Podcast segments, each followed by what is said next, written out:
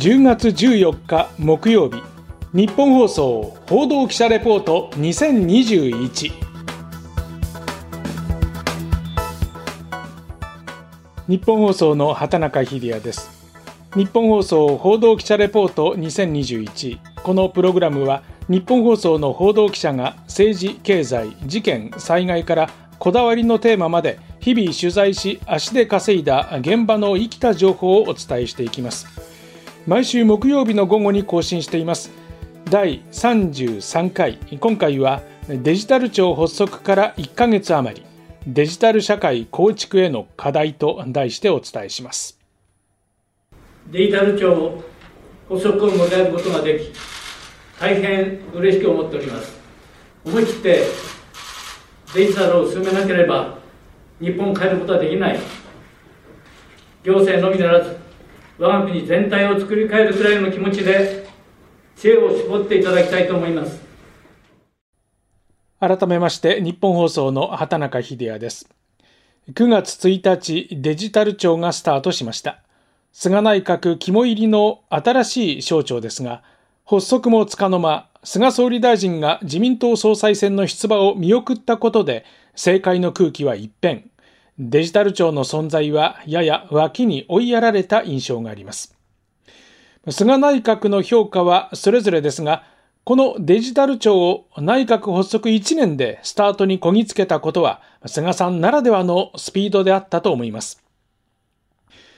政治家の人生はその成し得た結果を歴史という法廷において裁かれることでのみ評価される。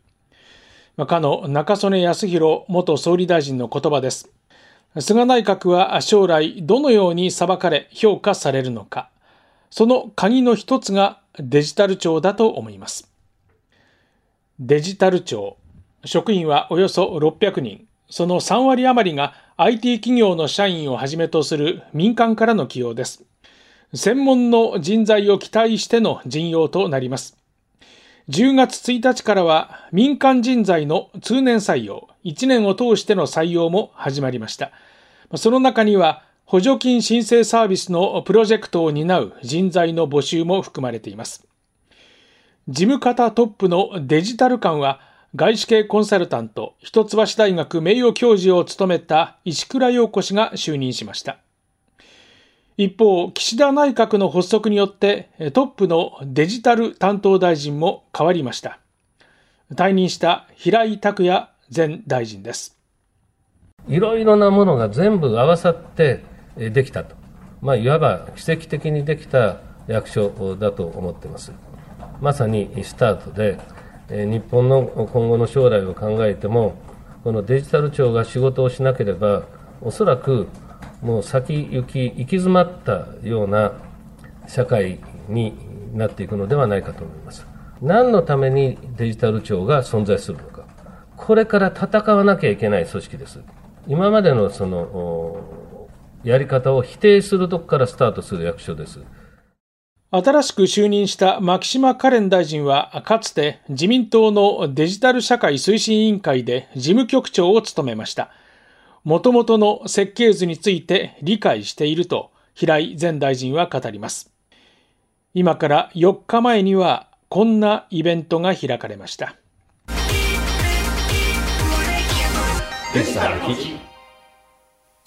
デジタル庁では誰一人取り残さない人に優しいデジタル化をミッションとして掲げていますなぜデジタルの日というのを設立することにしたのでしょうかそれは定期的に振り返り体験し見直すきっかけを作りたかったからです。デジタルっていうのは私はいろんな人に素晴らしい可能性を開く。それを多くの方々にいろいろ経験していただくといいと。それもその実感していただくっていうのはすごく大事だと思うので、うん、新しいことを何か始めていただきたいというふうに思います。牧島大臣と石倉デジタル官の挨拶です。デジタルとは二進法つまり1と0を使って計算されるということで1010 10月10日と11日が今年デジタルの日とされました。で10日に開かれたイベントはデジタルらしくオンラインによって実施されました。イベントそのものは行政の分野から音楽、e スポーツの紹介に至る多岐にわたりました。テレワークのシステム開発やデジタル学習教材を推進した学校への表彰が行われるなど、自治体や民間の地道なデジタル化への取り組みも紹介されていました。私が興味深かったのはデジタル庁の職員自らの体験です。警察署に車の車庫証明の手続きを行ったところ、90分以上かかったという話が明かされました。警察署での車庫証明の手続きを見てみましょう。やばいね。今回手続きをした職員は、なんと90分以上も手続きに時間がかかる。すげえな。あでも実質待ち時間のあの75分のところが待ち時間そうです。おっしゃる通り。職員も肌で感じたことと思います。お聞きの皆さんもあるあると感じたことでしょう。デジタル庁ではまず行政のオンライン化に主眼が置かれます。当面の予定では今年の年末までに新型コロナウイルスのワクチン接種履歴を証明するワクチンパスポートを電子化します。この電子化に関する意見募集も進められています。自治体に関連するところでは子育てや介護といった暮らしに密接した31の手続きをオンライン化すること。自治体によってバラバラになっている情報システムを2025年度までに統一するということです。先週、首都圏では最大震度5強の地震が襲いましたけれども、防災分野では現在紙でやり取りされている防災情報をデータ化し、例えば道路の通行止め、避難場所の状況といった情報を増やすことも目指しているということです。様々なことが効率化される。人々の生活が便利になる。こうしたことを進めるためには欠かせないものがあります。それは、反抗社会からの脱却です。一橋大学名誉教授で経済学者の野口幸雄さんに話を聞きました。印鑑ですね。今まで本人を確認するために使っていたのは印鑑。あの、デジタル化する場合にもいろいろ本人を確認する必要がある場合があって、で、その場合、印鑑の代わりにですね、電子証明という仕組みを使います。それは一つの重要な点ですね。今まで、ハンコを押すのは当然だと考えていて、誰も、ああいう仕組みに異議を唱えなかったわけですよね。人々の考えが変わることが重要だと思います。デジタル庁では、この電子署名を可能にすべく、マイナンバーカードの普及を最優先しているようです。10月20日からはマイナンバーカードを健康保険証として利用できる運用が本格的に始まります。カードの用途は徐々に拡大していき、計画では2022年度中には預金口座をマイナンバーとともに事前登録してもらう制度を始めます。これによって公的給付金を迅速に給付できるようにするということです。さらには2024年度末までにはマイナンバーカードと運転免許証を一体化します。ただ、こうしたいわゆる紐付けについては、自分の資産状況を国に把握されるのは嫌だという考えも根強くあります。個人情報が守られるのかという懸念も出てきます。デジタル社会、とりわけマイナンバーカードの普及には、システムの仕組み以前に大事なものがある。野口幸雄さんは次のように指摘します。国民が国に対して信頼を持つということが、マイナンバーカードが広がる絶対に必要な条件ですね。今の政府がですね、これをあの国民管理の手段に使わないと約束してもですね、まあ使うことはないと思いますが、将来にわたってそういうふうに考えていいかどうかっていう保証がないわけですよね。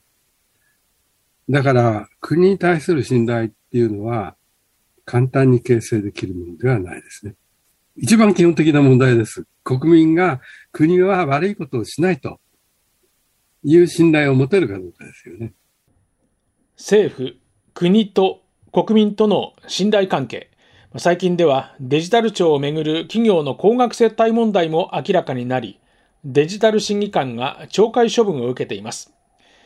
デジタル庁ではコンプライアンス委員会を設けて、入札制度などに関するルール作りを進めていますが、考えてみますと、官僚と民間の混成部隊であるデジタル庁は、両者の化学変化が期待される一方、官民の癒着の温床になる可能性も秘めているわけです。接待なのか意見交換なのか、官僚の意識と民間の意識も違います。また、官僚の中も各省庁の混成部隊、国益ではなく省益、省庁の利益という狭い考え方が横行する可能性もあります。仮に省庁間の醜い綱引きが露呈すれば、国民の信頼とは程遠いものになっていきます。いくら優れたシステムが構築されようとも、結局は人を介するもの。国と国民との信頼関係がないとデジタル化は絵に描いた餅に帰することになるでしょう。さっきのオンラインイベントについては、デジタル庁の職員も紹介されていました。若くて高い志を持っている人が多いと感じましたが、ぜひ初心を忘れずにお願いしたいものです。一方、海外では電子政府で知られている国としてエストニアがあります。人口130万人ほどの小さな国ですが、99%の行政申請がオンライン化され、住民登録、年金の申請、自動車登録や国民健康保険の各種手続き、運転免許の申請更新、出生届の提出、保育園、学校への入学申請などができるそうです。エストニアという国はバルト三国と呼ばれる国の一つ。もともと国が非常事態に陥った時にも行政が機能するように、このような電子政府が構築されたということです。でこの非常事態、もともとはロシアの侵攻を想定したものですが、今回コロナ禍でも行政は機能したということです。日本は平和ボケと言われて久しいですが、周辺国との緊張が高まりつつあります。そうした意味でもデジタル化は急務と言えましょう。エストニアに学ぶところは多々あると思います。10月4日の夜開かれました岸田総理大臣就任の記者会見。デジタル庁について聞きました。発足したばかりのデジタル庁を今後どう育てていくのか。ようやく発足したデジタル庁。これをしっかりとこれから大きく花開かしていかなければならないと思います。日本全体をこれから大きく変化させる大きな目を持っていると。デジタル庁あるいはデジタルをめぐる課題はこれいつまでどうこうというんではなくして、これ未来に向けてしっかりと継続して努力をしていかなければいけない課題であると。司令塔的な機能を持つことになったと言われるデジタル庁、これをどう育てていくのか。それは日本が国として一皮向けるかどうかの試金石になってくると思います。今回、ポッドキャストで配信した内容は、日本放送のオフィシャルホームページでも連載しています。報道部、畑中デスクの独り言で紹介しています。ぜひこちらもチェックしてください。日本放送報道記者レポート2021来週は藤原貴根記者が高齢ドライバーについてレポートします今回の担当は日本放送の畑中秀也でしたお聞きいただきましてありがとうございました